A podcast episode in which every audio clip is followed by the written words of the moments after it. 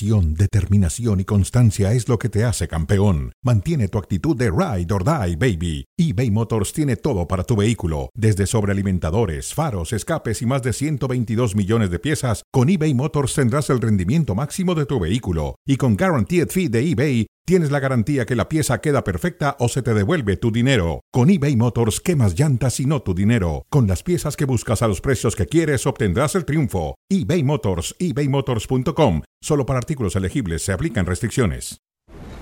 Hola, ¿qué tal? Bienvenidos a ESPN Deportes y, por supuesto, a Cronómetro. Raúl Jiménez marcó después de 166 días gol en la Liga Inglesa jugando la Carabao Cup contra un equipo de la segunda división, el Preston. Marcó un gol. Lalo Varela, ¿cómo estás? Oye, buenas noticias para el fútbol mexicano. necesita eso el tri que empiece a entrar en ritmo y otra nota para los mexicanos si les gusta el tenis. Dentro de una semana estaremos ya en el US Open si Dios nos presta vida y en la quali para ese torneo Fernanda Contreras gana su primer partido para tratar de entrar al torneo. Le faltan dos triunfos más. Fernanda Contreras, nieta de Pancho Contreras, histórico jugador del tenis mexicano. Exactamente. Muy bien, Lalo. Hoy tenemos partidos de. Terminan el domingo y descansan el lunes. Vienen martes, miércoles, jueves, viernes, sábado, domingo, lunes, martes, miércoles. De aquí al final. Bueno, pues hoy tenemos dos partidos. Uno de ellos es eh, Gallos América y Chivas Monterrey. Pero vamos primero al bloque de verdad o mentira, mi querido Lalo Varela. El Potro Gutiérrez es más que interino para Cruz Azul. Yo sé que estás dolido muy dolido por la derrota de siete goles a cero? Mira, por supuesto que, a ver, si es, si es interino, yo creo que es una verdad. Cruz Azul tiene cualquier cantidad de problemas. ¿sí? Fue un muy buen jugador, precisamente con, con, el América, con el Atlante, Raúl Gutiérrez. Fue campeón sub-17 como técnico, clasificó a, los Juegos Olímpicos del 2016, eliminados muy rápidos. Acaba de llegar a Cruz Azul con el equipo de fuerzas básicas y aún ahí no le está yendo muy bien, ¿sí? Solamente tres victorias, eh, solamente tres victorias, un empate, seis derrotas, muy abajo en la tabla. Cruz Azul necesita primero estabilidad en la administración de este equipo, gente de pantalón largo que paren los problemas, que pare ese caos. Luego, en lo que se refiere entrenador, necesitan un entrenador de jerarquía que conozca el fútbol mexicano. No sé si el plantel, si los jugadores que hay y los refuerzos son los indicados, pero es un entrenador lo que necesita Cruz Azul de jerarquía, porque, o sea, Diego Aguirre, ¿de dónde lo trajeron? De, Uruguay. No, Cruz Azul no necesitaba eso. Así está, estamos de acuerdo contigo, necesita un entrenador de jerarquía y que pare el caos, la palabra exacta la dijiste, el caos que existe en eh, la cementera, por supuesto, y en los directivos, que se ve reflejado en el caos que existe en el equipo de fútbol, lamentablemente. Perder siete goles a cero no es eh, muy, muy hermoso para los seguidores de Cruz Azul. Y veo tu rostro triste, triste, agobiado y sentenciado. Este es un parche barato y un en un equipo profesional no pueden poner nada más un parchecito, una curita. No, y esto no es, no es nada contra Raúl Gutiérrez. Le deseo toda la suerte del mundo, pero no creo que él sea la solución. Pasemos ahora, sí, con algo similar, el equipo de, la, de, los Pumas, la Universidad Autónoma de México, Andrés Lilini, con crédito de sobra para seguir siendo el entrenador ahí. Bueno, mientras lo, apoya la directiva y lo apoya Miguel Mejía Barón, Lilini seguirá. Es un técnico eh, sacado de las fuerzas básicas, conoce muy bien eh, la estructura de Pumas, pero cuando a Pumas le colocan jugadores tres argentinos adelante de cierta calidad. Eh, le traen a Dani Alves para que lo ponga a jugar y le saque provecho a un jugador de 39 años de edad. Le cambia la estructura que tenía él de debutar novatos con mucha velocidad, con mucha generosidad, con mucha entrega en el campo, con mucha rapidez, con mucha velocidad. Y eso desajusta al equipo de Pumas y lo desajusta a tal grado que pierde en su casa cinco goles a uno frente a Santos.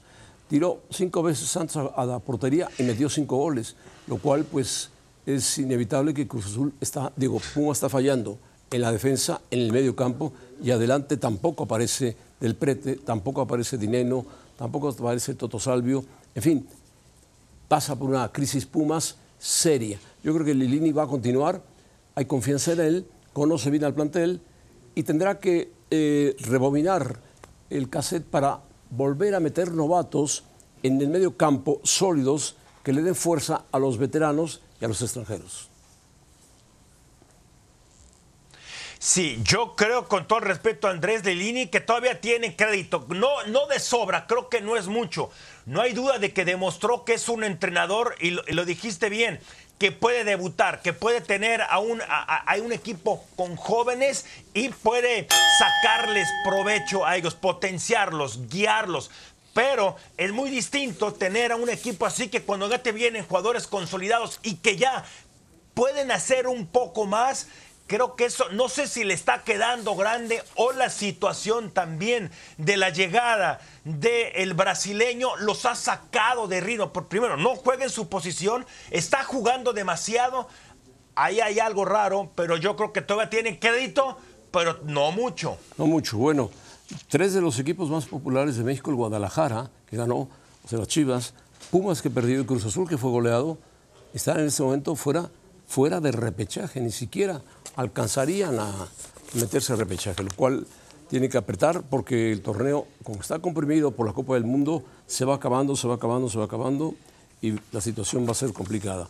Bueno, eh, pasemos a, a la América.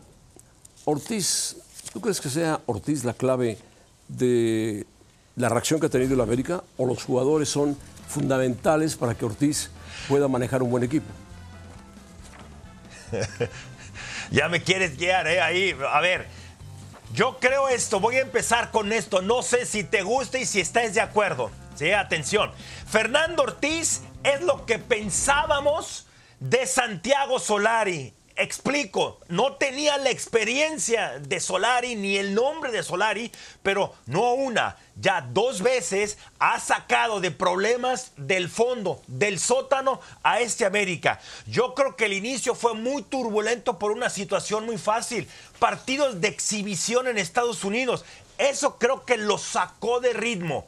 Y lo que está haciendo últimamente, cuatro partidos, 15 goles, no solamente está ganando, está siendo contundente y están anotando muchos goles. Es la mezcla, por supuesto, jugadores, pero el Tano Ortiz sí es, sí es un buen entrenador. Sí, es parte fundamental, ha hecho un conglomerado de jugadores interesantes. El América tiene buenos jugadores y el Tano Ortiz lo ha trabajado bien, tiene 20 goles anotados, junto con el Monterrey, es el que más anota, y golea de esos 20 tenía 13 y 7 que le metió Cruz Azul, pues suma 20 rápido porque la derrota con Cruz Azul no se va a olvidar por mucho tiempo. Bueno, ahí está el América que va a jugar el día, el día de hoy en Querétaro. No, para nada. Para nada. Bueno, el otro es Cadena. Cadena, el del Guadalajara. sí, dime, dime. Dime, Lalo. Nada más quería decir que tiene en estos cuatro partidos ha anotado más goles que otros cuatro equipos, entre ellos, por ejemplo, Pachuca y, Puebla. Pero bueno, me, preguntabas de Ricardo Cadena. Se ganó llegar a la final, del torneo por esa contundente victoria contra Necaxa. sí, Cadena, Cadena Se, ganó el lugar al llegar a la, al meter a Chivas en la, en la ronda de clasificación la temporada pasada. Pero eh, enfrenta el Guadalajara a un equipo muy difícil que es el Monterrey el día de hoy en Guadalajara. Viene de ganarle a Necaxa en el campo de Necaxa. Tuvo como un respiro el equipo del Guadalajara, jugó bien, ganó bien y metió goles. Me parece a mí que si Chivas logra sacarle un resultado bueno al Monterrey, podría enderezar cadena la nave del Guadalajara. Monterrey es uno de los equipos más fuertes de la liga, posiblemente tenga el mejor plantel de la liga, el más caro de la liga, y está colocado en muy buena posición, está en la liguilla. Pero si Guadalajara en el Akron, donde no gana, en su estadio, hoy puede derrotar a Monterrey, donde Bucetich puede guardar algunas piezas, Funes Mori está lesionado, tiene a otros jugadores lesionados, eh, Aguirre está lesionado también, Yo creo que si Guadalajara saca el 1-0 o saca un partido de ventaja mínima, es más que suficiente para pegar un salto importante y olvidarse de las derrotas tan dolorosas. No ha ganado el Acro en el Guadalajara, tiene que ganar. Y mira, esto es, es similar a lo de Cruz Azul. Uno, necesita un entrenador de jerarquía. Sí, Estoy de acuerdo. le ganó a Necaxa, pero Necaxa ya llevaba un rato de no tener buenos resultados. O sea, yo creo que ahí fue un poco de suerte. No solamente es contra Monterrey, solamente tiene una victoria en el torneo Guadalajara. Después puede tener un suspiro, sí, porque va contra la universidad, pero después estará en Toluca, el sublíder, en Tijuana, el número 8 y después contra Puebla. La situación no es fácil y cierro con esto. La mediocridad es grave en cualquier equipo. Claro, estoy de pero acuerdo. mediocridad en Chivas es gravísimo. Esto es muy grave y ni siquiera son mediocres, son malos. Esto, es- esto es muy malo. Son malos y van contra el primer lugar del campeonato. 21 puntos tiene Monterrey. O sea, es un partido Sí, o sea- bien complicado. Bien complicado. Bueno, al volver vamos a platicar con Jorge Pietrasanta sobre las Chivas. Él conoce bien a las Chivas, sobre el partido del América, sobre Funes Mori, qué le pasa, sobre los rayados, si son favoritos a pesar de sus bajas. En fin, estará con nosotros Jorge Pietrasanta para platicar. En la mira, bienvenido al estudio Jorge Pietrasanta. ¿Cómo estás, Jorge? Me da Muy bien. gusto saludarte. Igualmente, José Ramón. Gracias. Bueno, Saludos, Lalo. Hoy tenemos partidos. Descansó, Saludos, Jorge. Descansamos el lunes. Saluda a Lalo Varela. Mi querido Lalo, un abrazo. Bueno, y arrancamos inmediatamente con dos partidos el día de hoy.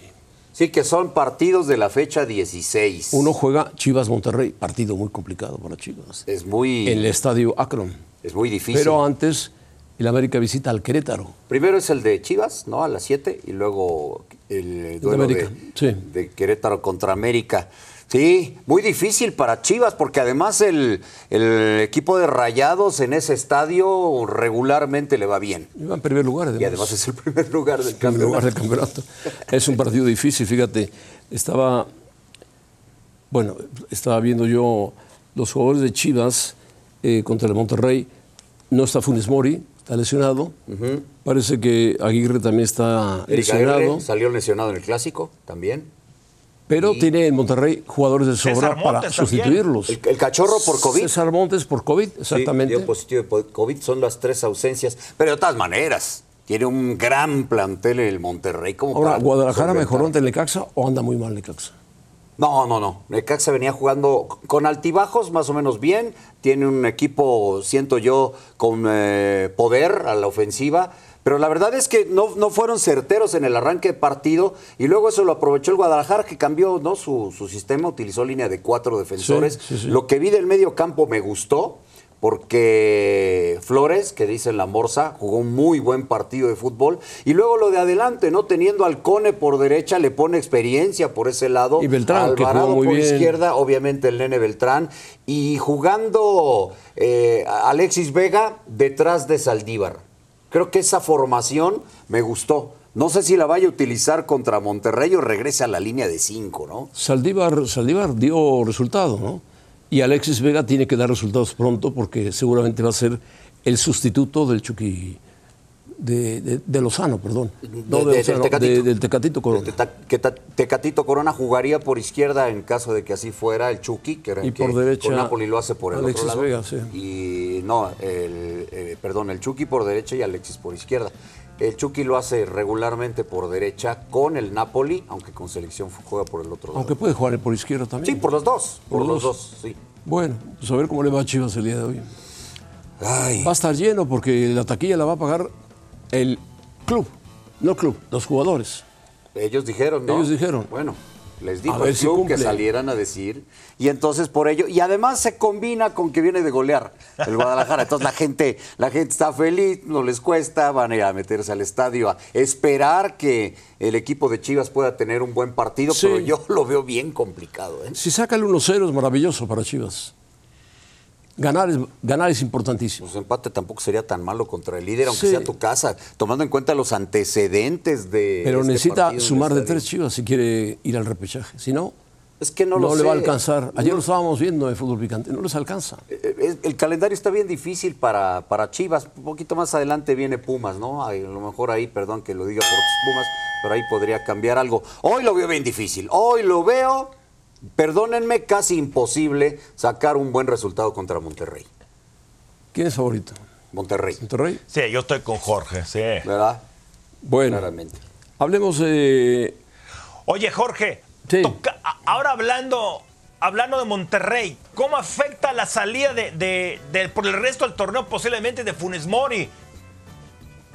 Mucho, porque estaba haciendo goles y porque el problema de Rayados de Monterrey ha sido ese, precisamente, las lesiones. Aguirre apenas está de regreso, ¿no? Y se lesiona. Eh, y es cierto que tienen a Berterame, pero lo de lo del colombiano, ¿no? Eh, que Dubán, que también es una, una baja importante que no lo ha podido tener ya durante mucho tiempo. Y obviamente lo de Joe Rojas, ¿te acuerdas que llegó, jugó unos cuantos minutitos y se lesionó? Entonces el problema principal de Monterrey han sido las lesiones. Y además Funes Mori empezó haciendo goles. En el torneo Sí, los estaba sí, sí. haciendo. No es porque le vaya a afectar tanto, pero pues tu hombre gol no está, aunque tengas otros. Va a estar, eh, calculan 10 días, 12 días fuera.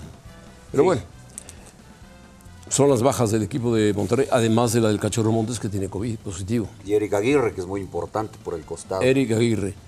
Bueno, eh, Chivas, Chivas Monterrey es un partido muy complicado, yo lo decía. Este, bueno, Bucetich se lleva cadena. Bueno, tiene más experiencia Bucetich que cadena, por supuesto, lógico. No, no, a mí no se me olvida que a Buse lo corrieron después de ganar. Buse lo corrieron es después de ganar. Increíble, ¿no? Pero ya aplicó Bueno. una dosis en el partido anterior Buse. Fíjate. Rogelio Funes Mori solo ha marcado un gol en sus últimos 18 partidos. Contra Chivas será. Contra Tigres se pierde, se pierde el clásico por lesión. Sí, sí, sí, pero empezó haciendo goles. Empezó haciendo Torneo goles. haciendo está- goles. estamos de acuerdo. Eric Aguirre se resintió de una lesión. En fin. El América. El América, en cambio, tiene varios jugadores que a lo mejor no utiliza hoy el técnico. ¿Será bueno eso? Que va a rotar, dicen que Emilio Lara. Bueno, ¿quién más minutos tiene en agosto son? Míralos. Emilio Lara, Guillermo Ochoa, Fuentes, Fidalgo y Martín. Debe todo el mes de rotar- agosto, debe rotar sus partidos o- debe rotar o, o seguir. Yo, eh, yo eh, creo que no se debe de menospreciar al rival, pero si en algún momento el técnico, el Tan Ortiz, planeaba moverle un poquito, porque plantel ahí, Sí. moverle un poquito sí puede ser este juego. Después te- es que este es de visita y luego tienen otra visita ante Mazatlán, Sí. luego, luego. Entonces eh, esto eh, es importante para él porque vienen de mucha actividad. Si en algún momento tendría que hacer eso el Tan Ortiz, este es el momento, Lalo, José Ramón, porque tiene hombres para suplir en la, en la Sí, media seguro. cancha, sobre todo que es donde planea. Sí, Lalo. Sí, bueno, ahora, el, otro punto, Jorge, lo platicamos en el segmento anterior. ¿Qué tiene el Tan Ortiz? Porque el año pasado el equipo llega, toca fondo y los clasifica a la liguilla. Este año, otra vez, yo decía que se les interpuso en los juegos de exhibición, pero compo- compone al equipo y además están anotando muchos goles. ¿Qué tiene el Tano? Está bien, que hay que tener jugadores, pero algo tiene Ortiz, ¿no?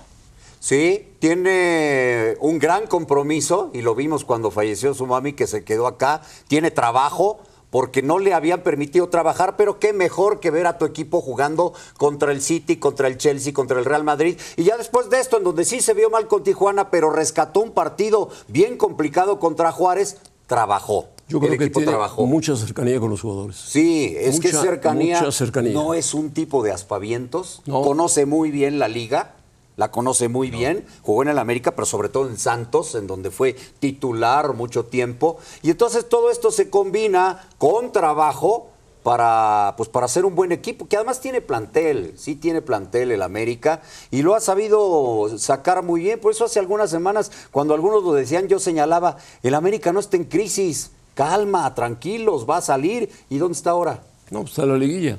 Y, Sí. puede, y puede seguir adelante si le gana al Querétaro hoy. Que es muy ha mejorado el Querétaro. Está en cuarto lugar, ahí va. Sí, Va en cuarto lugar, sí. El Querétaro ha mejorado, pero, Ya ganó su primer juego. pero está hasta abajo. sí, sería una sorpresa, ¿estás de acuerdo? Si hoy le Sería ganara una Querétaro sorpresa, sería una sorpresa, sí, por supuesto. Pero bueno, Pues así está la cosa, mi querido Pietra.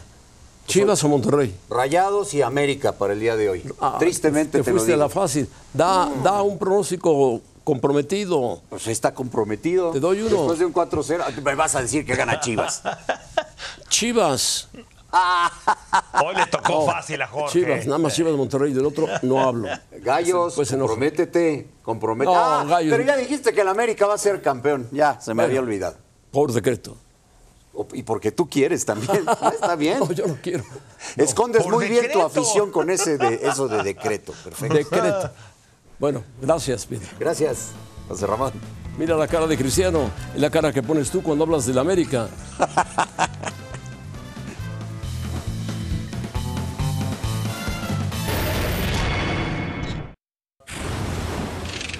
Bueno, Lalo, un día como hoy, Messi ganaba, yo estuve presente en ese partido, en, en Beijing, la medalla de oro olímpica, dirigidos por eh, Sergio Batista, que fue jugador del Mundial 86. Tenían un muy buen equipo, tenían a Messi, tenían a Riquelme, entre otras grandes figuras, el equipo argentino, estaba eh, la Bessi, estaba Mascherano, el Kun Agüero, María, Di. María, Zabaleta, Ustari. Bueno, ahí tienes la lista de los que estaban, que ganaron el oro olímpico. Tenían muy buen equipo, muy buen equipo y ganaron todo. Empataron un partido, en tiempo extra ganaron con un, gol, un gran gol de Di María. Messi fue la figura, los chinos se volvían locos cada vez que tocaba la pelota Messi, se levantaban en el estadio y gritaban Messi, Messi. Su partido principal fue contra Brasil, Brasil de Neymar, y ganó Argentina 3-0. Y ahí definió Sí, ahora e- e- es, la comparación, ¿no? 14 años después, si tú comparas a ese, e- ese equipo, puede, puede haber competido en, en- en cualquier mundial, obviamente, eh, Tranquilamente. por los nombres, ¿no? Si lo comparas a las figuras de ahora, ¿con quién te quedas? Me quedo con el de ahora. Aquel equipo era muy bueno, pero este tiene más experiencia, tiene jugadores más cuajados. Messi es más veterano, pero es un gran jugador de fútbol. Eh, aparece por ahí eh, Emiliano Martínez, un portero que descubre el técnico. Creo que También ahí no me escucho. Cristian Romero, un muy buen jugador. Otamendi.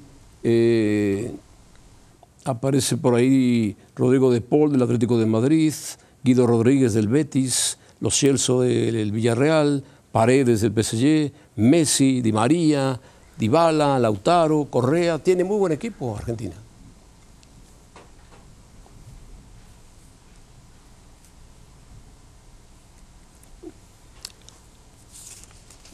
¿No, ¿no escuchas al lado? Sí. Bueno. Bueno, Ten Hag mantuvo en la banca a Cristiano Ronaldo, ganó el Manchester United en el partido frente a Liverpool, dos, dos goles a uno. Y el técnico de Países Bajos dijo, Cristiano puede adaptarse a mi estilo. Lo ha hecho toda su carrera con otros entrenadores y siempre ha rendido.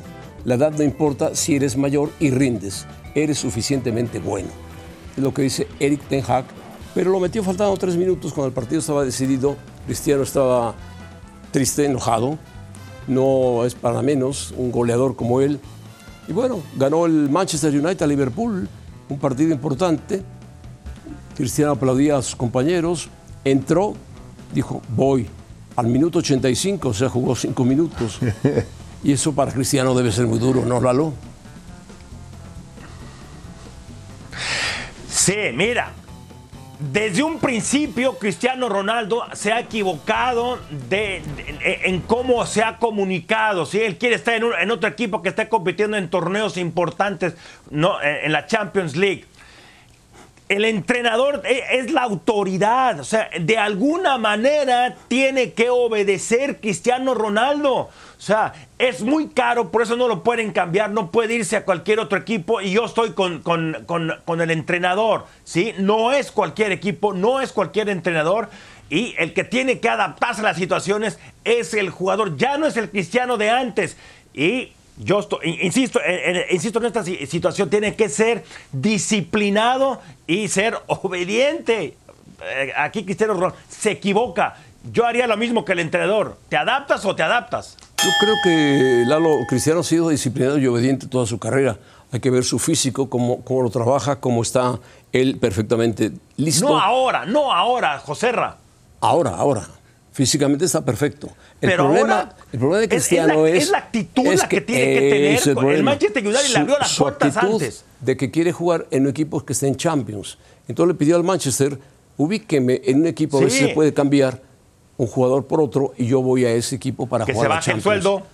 Ya el no es el mismo problema es que todos los equipos dicen, Atlético de Madrid decía sí, la gente dijo no, pero Simeone lo aceptaba.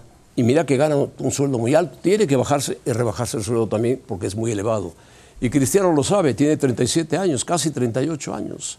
Bueno, y hablando del Manchester United, fíjate lo que dice La adaptabilidad es clave. es clave, bueno, perfecto.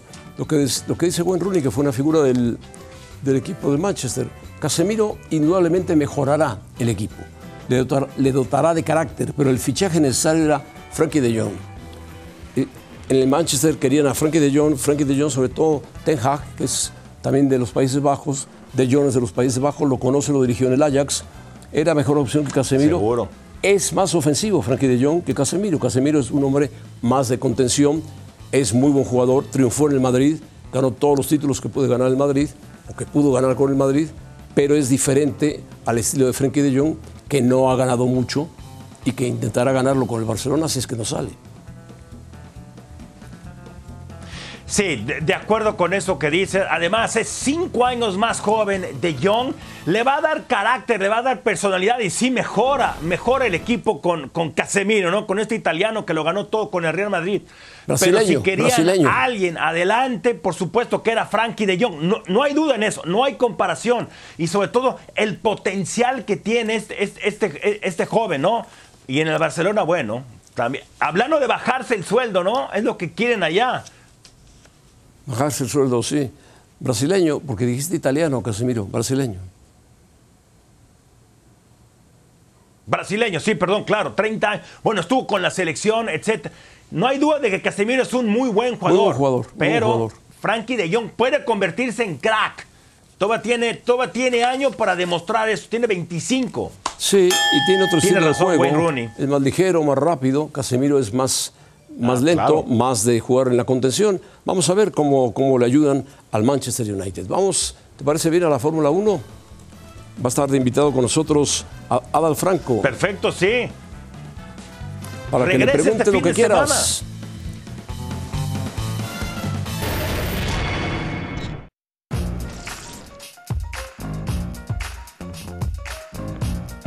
Se queda sin nada Verstappen. What do you want me to do? I love King Engine. Fuego, fuego, ahí está declarando. Paul para el piloto mexicano, impresionante.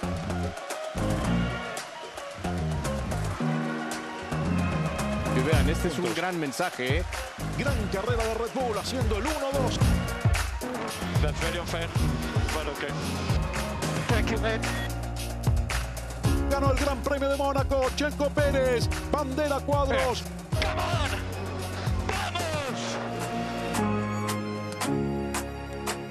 Acaba la carrera para Checo Pérez, señores.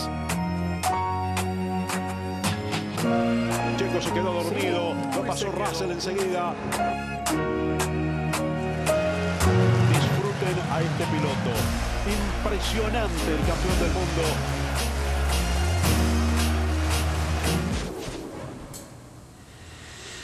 Ahí estamos ya en la Fórmula 1 que este fin de semana finalmente regresa ya en la recta final. Estarán los niños de vacaciones, ya están por entrar a la escuela, pero aquí, aquí tenemos la boleta y para eso traemos a Adal Franco, nuestro especialista en Fórmula 1. Y vas a tener que dar, no vayas a ser un transatlántico, mi estimado Adal. Queremos calificaciones y que seas eh, exigente. Max Verstappen, el actual campeón del mundo y líder del serial este año, lleva un campeonato perfecto, Adal. ¿Cómo están, Lalo? José Ramón, siempre un gusto acompañarles. Pensé cuando estabas diciendo lo de las vacaciones y los niños, pero está con nosotros, pensé que ibas a referirte a mí, eh, el niño Adal, con ustedes, siempre un gusto.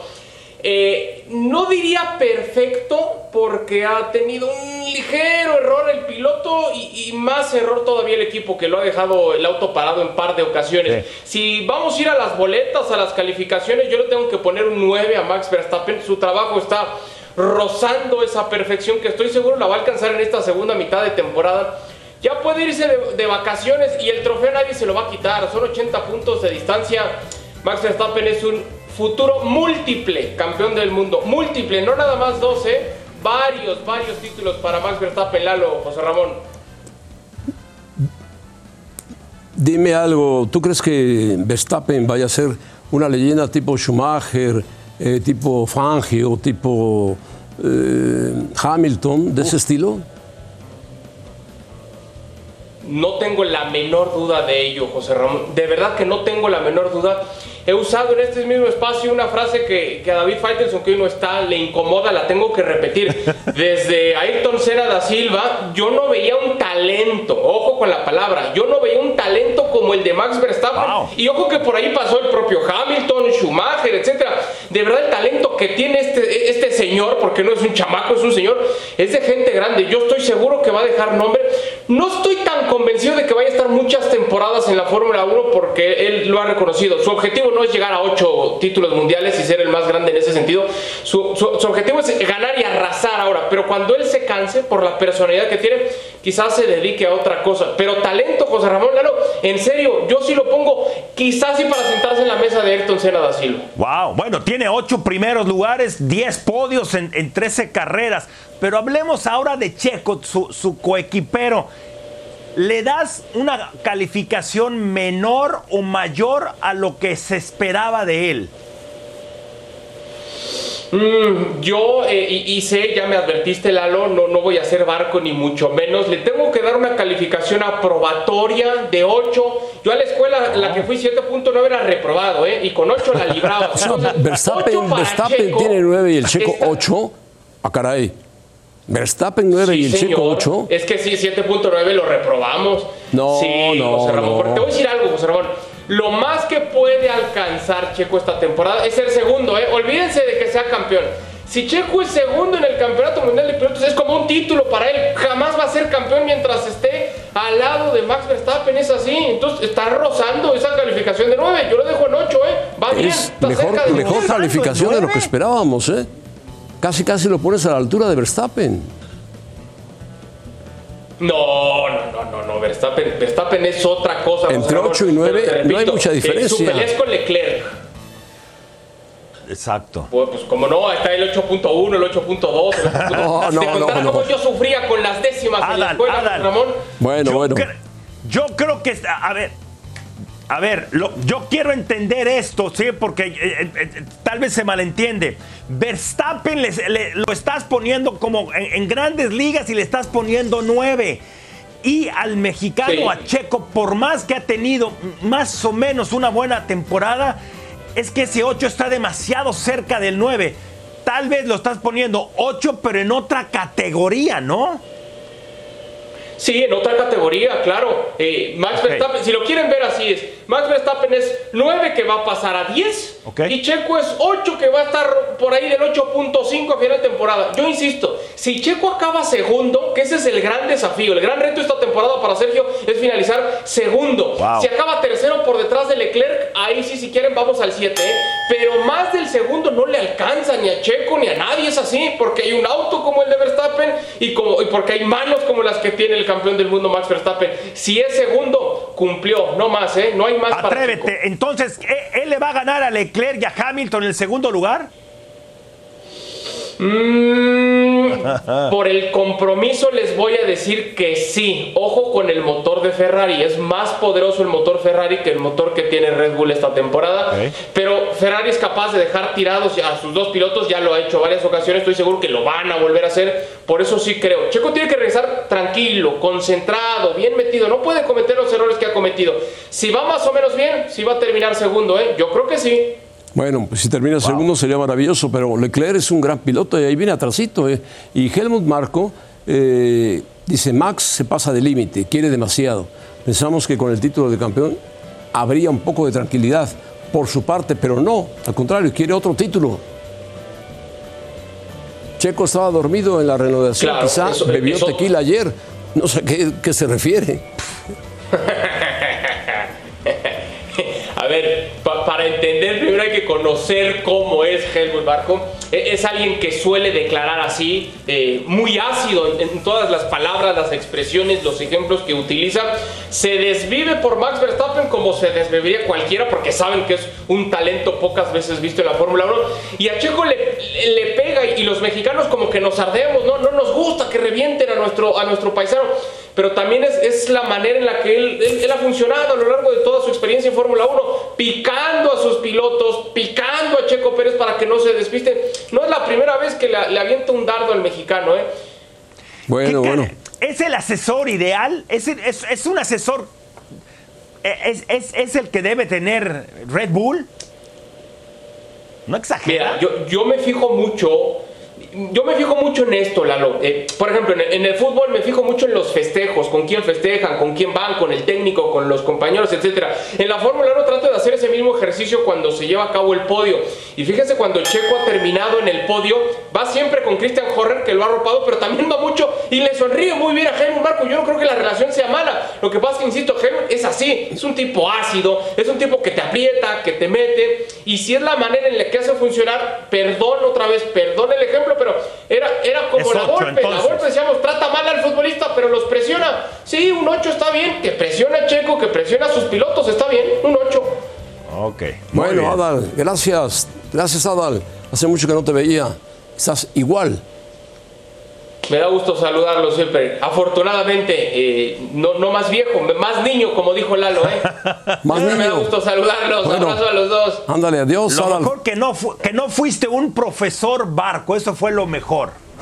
Fuiste exigi- eh, exigente. Saludos.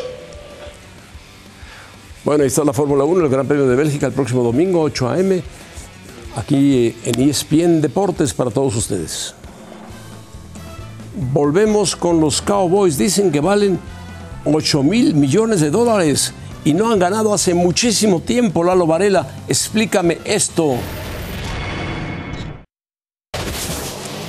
Bueno, bueno o malo, Lalo Varela, explícame que los Cowboys cueste tanto la franquicia de la NFL en alcanzar un valor de 8 mil millones de dólares. ¿Estás de acuerdo? Y no ha ganado nada. Es difícil de explicar nada, ¿eh? eso, ¿no? Hay nueve equipos que valen por lo, min- por lo menos 5 billones, que en el, el resto del mundo serían un billón, son mil millones. A ver, desde los años 70, el equipo de los vaqueros es el equipo más caro. ¿Por qué? Por, por, por, Primero fue por Tom Landry, Roy Staubach, que los pusieron en el mapa, eran el equipo de América y siguen siendo. ¿Por qué? Jerry Jones es un genio a la hora de vender a su franquicia. No, no ha hecho un buen trabajo para encontrar al entrenador en jefe, pero es, es como el Real Madrid, es como, perdón, como el América, es como el Manchester United. Tienen imán, se vende por sí solo. Troy Aikman, Roy Staubach, el propio Tony Romo necesitó de jugadores así para poder mantenerse allá arriba. No necesariamente hay que ganar en la NFL porque si tú ves Dallas, Nueva Inglaterra, Rams, el actual campeón, Gigantes y Chicago, cuatro de los primeros cinco no han sido campeones ya en un buen rato, ¿no? Y son los más caros. Bueno, ¿Por qué? No sé, no, no sé por qué. Quizá porque tienen magnetismo, o porque son de los más veteranos, o porque su estadio vale mucho, además, es un activo importante. En fin, ¿no? Ah, no, por supuesto, por supuesto. Eh, eh, El estado de los vaqueros fue el más, el más caro antes de los Rams, ¿no? Dos mil millones de dólares o dos billones. Bueno, dice... Ese equipo es toda la liga mexicana. Sí. Dice McEnroe que le parece una estupidez que no le dejen jugar a Djokovic. Es lo más parecido a una broma. Yo en su lugar me hubiera vacunado, pero hay que respetar su manera de pensar, dice McEnroe. Y bueno, vamos a ver qué pasa con el US Open, ¿no, Lalo? Sí, que arranca el próximo lunes. La pregunta de no tenerlo perjudica al US Open, yo creo que sí. Estoy de acuerdo a lo que dice John McEnroe, pero también hay que entender que cada país tiene sus reglas, ¿sí? Y no podían hacer una excepción. ¿Por qué? Por más brillante que sea, no pueden hacer una excepción. Ahora sí digo esto, si el CDC ya hizo cambios en esto de los protocolos, etcétera, por lo que se está viendo ya en la realidad, pregunto, ¿por qué el país persiste en de que si no estás vacunado, ¿por qué no entrar? E- esa, es, esa es otra pregunta. Entonces, eh, da la impresión de que está descartado para el US Open, ¿no? Sí, él, él no va a poder venir. Lamentablemente no va a poder venir y pierde otra enorme oportunidad. Oye, y luego el otro punto. En Australia el próximo año yo creo que tampoco va a poder entrar por lo que pasó al inicio de este año. La, la sanción sería por tres años que no va a poder entrar en Australia. Todavía hay tiempo para que se arregle esta situación, pero está perdiendo oportunidades importantísimas para ganar majors. Él está compitiendo con Rafa para ver quién gana más y Rafa ya está entrenando acá en Nueva York. Pues tendría que ponerse Djokovic cinco, cinco vacunas inmediatamente. Sí, pero él no quiere. Mira, lo dijo McEnroe. Yo- Bueno. Yo ya, te- yo, yo ya me vacuné, me falta la cuarta, pero es cosa de él. Yo respeto lo de Djokovic, pero está pagando el precio por eso también. Bueno, Kevin Durant, ¿bueno o malo quedarse con los Nets, eh, Lalo? Mira, él se metió en ese problema.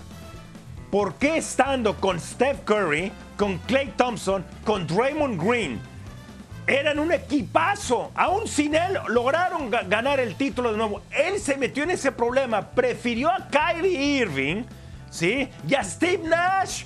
Es increíble. No tuvo esa visión. Era un jugador que estaba feliz, pero él quería ser la estrella. Él quería ser el único en el equipo. Espérame, estás en un deporte de conjunto. Arriesgó. Quería ser más feliz que feliz. No, es- eso, eso no se puede. Más O sea, feliz que feliz. bien, eras parte de un muy Bueno. buen equipo y ahí está el precio. Bueno, si con 198 millones en los siguientes cuatro años no está contento, campeón yo creo que no va a ser. Bueno, pues muy Es bien. lo que él se buscó. Malas decisiones para Kevin Durant. Mal Sí, va a jugar con negocio. Irving, con Simmons. Estaba en un muy buen equipo. Efe- Él efectivamente. podía tener a estas alturas, no sé, tres, cuatro anillos. Si él se hubiera mantenido en Golden State, Pues simplemente el de la temporada Sí, que acaba de y- y terminar. además de todas las lesiones que, que- que- que ha tenido. Mira, es tan, tan buen jugador que Milwaukee, Golden State, Boston, Miami, Phoenix lo querían, pero no querían arriesgar con él. Perfecto, muy bien. No Va- es fácil mantenerlo a él contento. Vamos a la hora cero, vamos a hablar de béisbol y de Tom Brady, Venimos que regresó a los entrenamientos con los Bucks.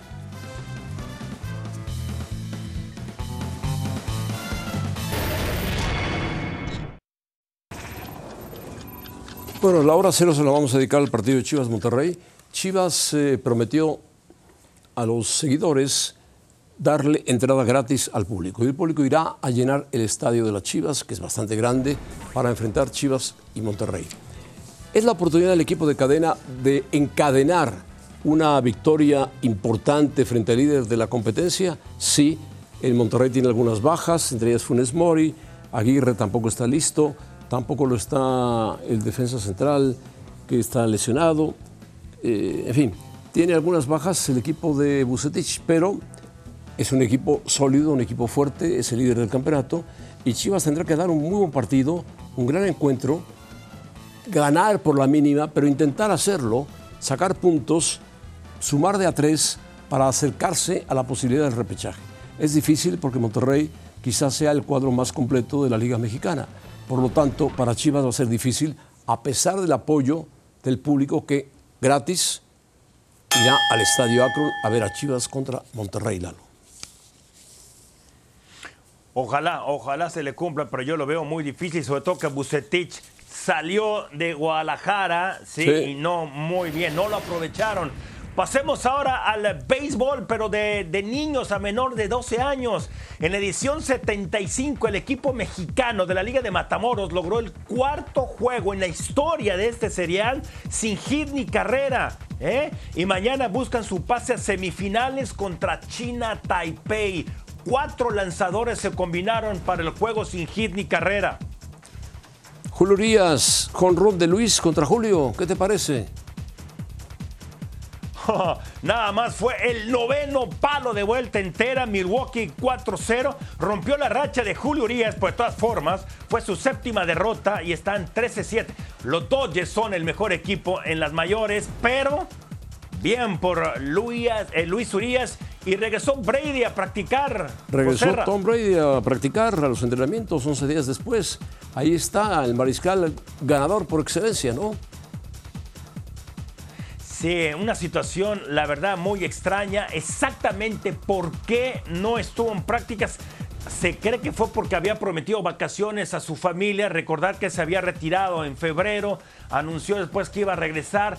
Ojalá eso no le afecte, no a él, sino al equipo. El fútbol americano, sobre todo la ofensiva, es coreográfico. Esto puede afectar en el arranque. Ya para diciembre no creo. Bueno, vamos a, como lo prometimos al principio, a ver el gol de Raúl Jiménez el día de hoy contra el equipo del Preston. Jiménez anotó con los goles después de 166 días de no hacerlo. Metió un gol, un buen remate y punto, se acabó. Su equipo ganó 2-1 a un equipo de la segunda división en la Carabao Cup. Sí, Adiós, su Lalo. equipo lo necesita, pero también el Tri tiene toda que un par de meses para entrar bien al Mundial. Gracias. Dios.